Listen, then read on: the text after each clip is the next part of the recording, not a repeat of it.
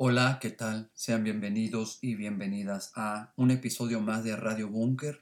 Yo soy Avis Borboa y este podcast, este episodio lo quiero dedicar a mi entrañable amigo del alma, a mi panita, a Robbie Dexter.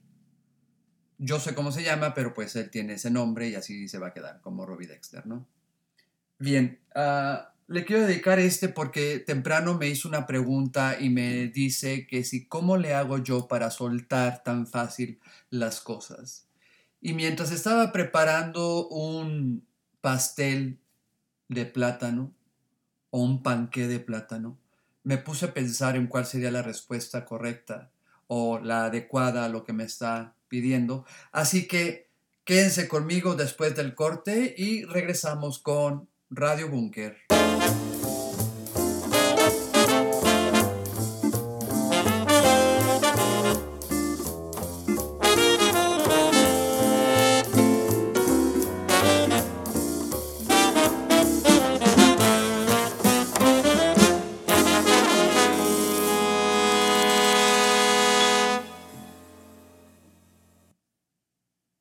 Ya estoy de regreso, yo soy Avis Borboa y este es un episodio más de Radio Bunker, dedicado especialmente a mi gran amigo, entrañable amigo del alma, mi panita, Robbie Dexter. pues la situación o la, la, pregunta, el cuestionamiento que me, que me hace Robbie es que cómo le hago yo para soltar tan fácil las cosas soltar las emociones, soltar a la gente, soltar los proyectos, soltar lo que has hecho por tanto tiempo, lo que he hecho por tanto tiempo. Y mientras horneaba un pastel de plátano me puse a pensar en cómo o qué le podía decir a Robbie, ¿no? De acuerdo a lo que me preguntaba. Y sí, o sea, ¿qué, cuál sería una respuesta que le pudiera dar, que le pueda funcionar que pueda hacer algo que le, sí, que a él le funcione, ¿no? Y creo que para eso tuve que regresar un poco a mi infancia, a mi niñez. Y creo que ahí es donde radica la clave de todo, ¿no? Porque yo siempre fui una persona muy bulliada, fui una persona no aceptada. Lo digo desde casa, desde mi familia. Uh, en la, escuela igual. en la familia con mis primos nunca fui, nunca tuve esa relación con ellos. Ah, nunca fui, siempre fue rechazado.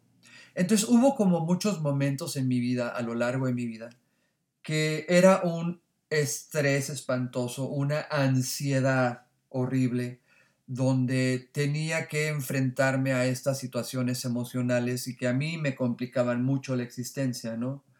A mí me sentía sentir muy mal esa, esa forma en que tenía que lidiar con las, con las situaciones emocionales del rechazo, de las groserías, de las ofensas, del maltrato emocional, psicológico.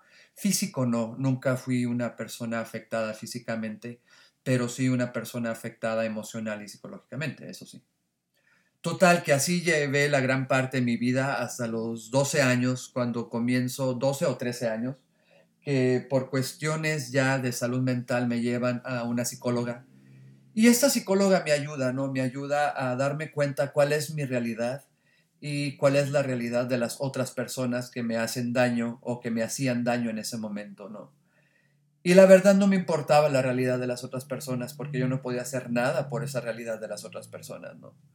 Entonces, lo que hice o lo que aprendí desde pequeño, desde esa edad, antes de los 14 años, aprendí a adaptarme.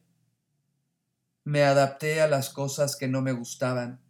Me adapté a un estilo de vida que tenía que vivir confinado al menos hasta que tuviera mi mayor de edad, ¿no? Mi mayoría de edad y poder decidir y tomar decisiones.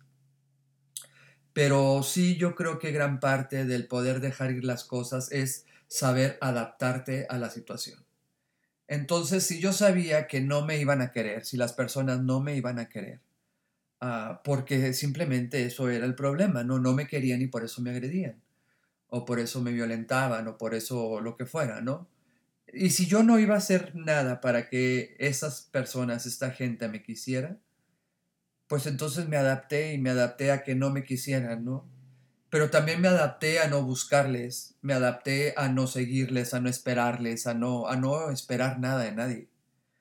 Y sí se vuelve una parte muy difícil porque eres un chavito de, estás en plena pubertad, ¿no? Estás en, en, en una etapa de la adolescencia muy cabrona emocionalmente, socialmente, psicológicamente y ¡zas! viene de sopetón este rollo, ¿no? Que tengo o que tuve que lidiar en ese momento. Y fue la forma en que me ayudó a adaptarme y entonces no esperar nada de nadie. Y lo que me ayudó a mí en gran parte a sobrellevar y a sobrevivir estas etapas fue el reunirme con gente adulta, el juntarme con gente adulta. En las reuniones familiares yo estaba ya con mis tíos, con mis tías, ¿no? mis, mis alumnos, mis, mis amigos más tarde, ah, ya cuando yo tenía 15 años, cuando mucho, eran mayores, mayores de edad, eran, no sé, 20 años, 23 años, eran unos vecinos que me, las pasaba, que me la pasaba yo con ellos, ¿no? Era una familia.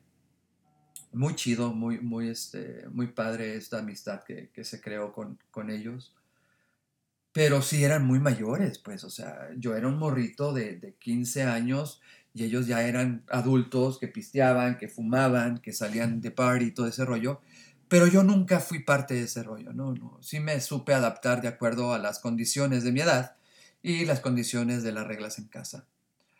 A pesar de que vivía esta violencia en casi todo ese rollo, siempre tuve esta protección de mi mamá, ¿no? Siempre fue como la que me dio esa protección para que no me doliera tanto al menos, ¿no? Y funcionó, y funcionó en gran medida y se lo agradezco por lo que hizo, ¿no?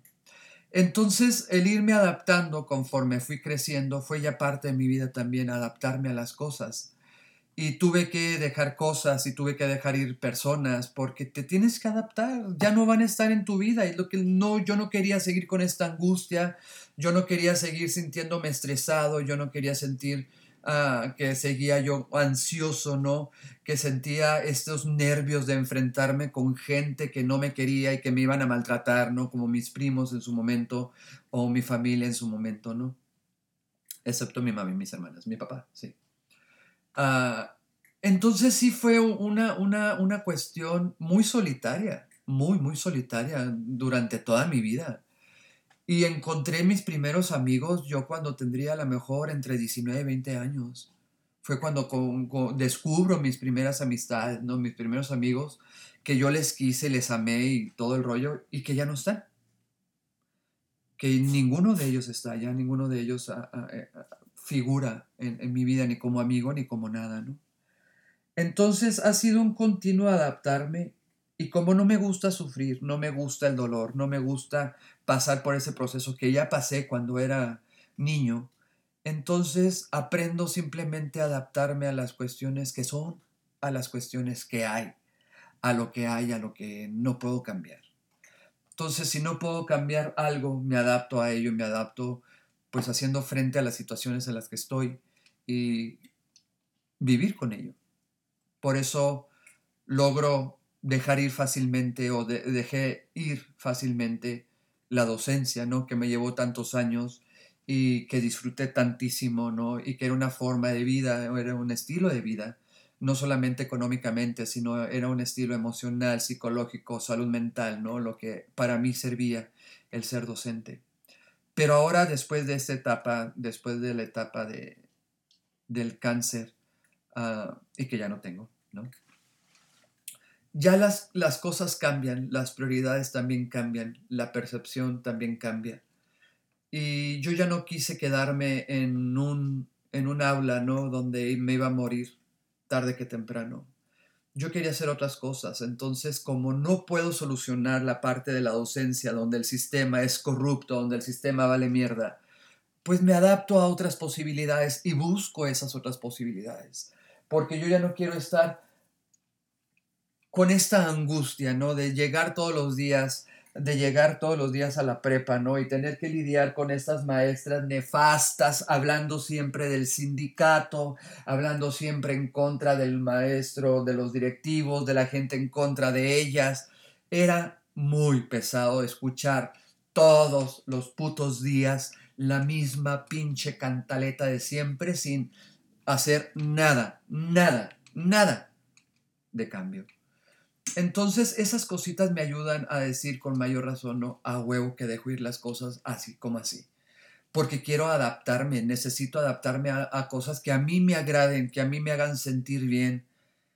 Y también tengo que darme cuenta que, que soy una persona sola, ¿no? Y que vivo mis propios conflictos, que vivo mis propias marañas, que esa es la forma en que he aprendido a adaptarme y que en este proceso en ser una persona solitaria, en ser una persona sola, me ayuda a pensar muy bien las cosas y decidir qué es lo que quiero realmente o hasta dónde quiero las cosas. Entonces, pues sí, sí es complicado la adaptación, sí es complicado el dejar ir las cosas, no es tan fácil como parece, me, me ha llevado muchísimos años el adaptarme al poder saber dejar ir a las personas sobre todo, ¿no? Porque si algo aprecio yo en la vida son a las personas. Y curiosamente después del cáncer las personas han desaparecido. Yo creo que tener un número, digamos, 100 personas alrededor, ¿no? Es como una hipótesis, uh, una idea. De tener 100 personas a mi alrededor desde antes del cáncer, durante el cáncer. Ahora, de esas 100 personas estoy, no sé, estoy con cinco, no llego ni a 10 personas, de las 100 que había, ¿no? Y entre amigos, amistades muy entrañables que dejaron de ser amistades, ¿no? Que desaparecieron, se fueron. Ah, familia, lo mismo, ¿no? Y terminas por adaptarte, terminas por, por hacerle frente a eso, ¿no? Y ahorita sí estoy en esta etapa donde me cuesta un poco de trabajo el, saberme solo. Me gusta mi soledad. Sí me gusta estar solo en casa y todo ese rollo. Me gusta estar rodeado con mis, con mis gatas. Pero saber que sales al mundo, que sales a la vida. Y que ya no hay gente allá afuera. Sí está culero. Pero igual, pues termino por adaptarme, ¿no? Porque no les voy a rogar a que estén conmigo. Y entonces, pues les dejo ir porque para qué me aferro a estas personas, ¿no? Que no quieren estar a mi lado, que prefieren estar fuera o lejos de mí.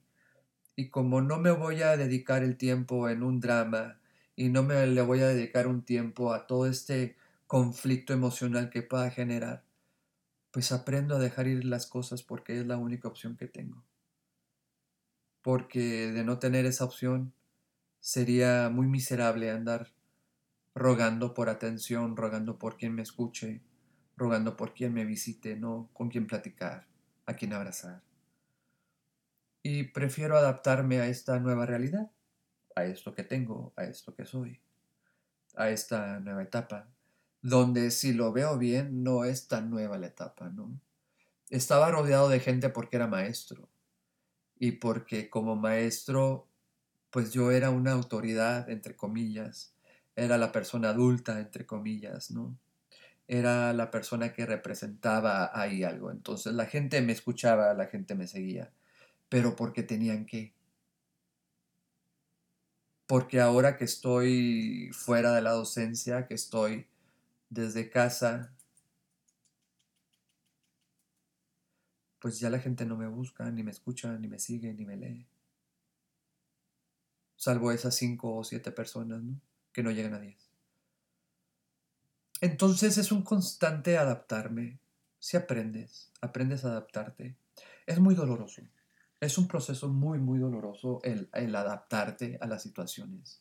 Es un proceso muy doloroso el saber dejar ir las cosas y las personas y los proyectos y los sueños.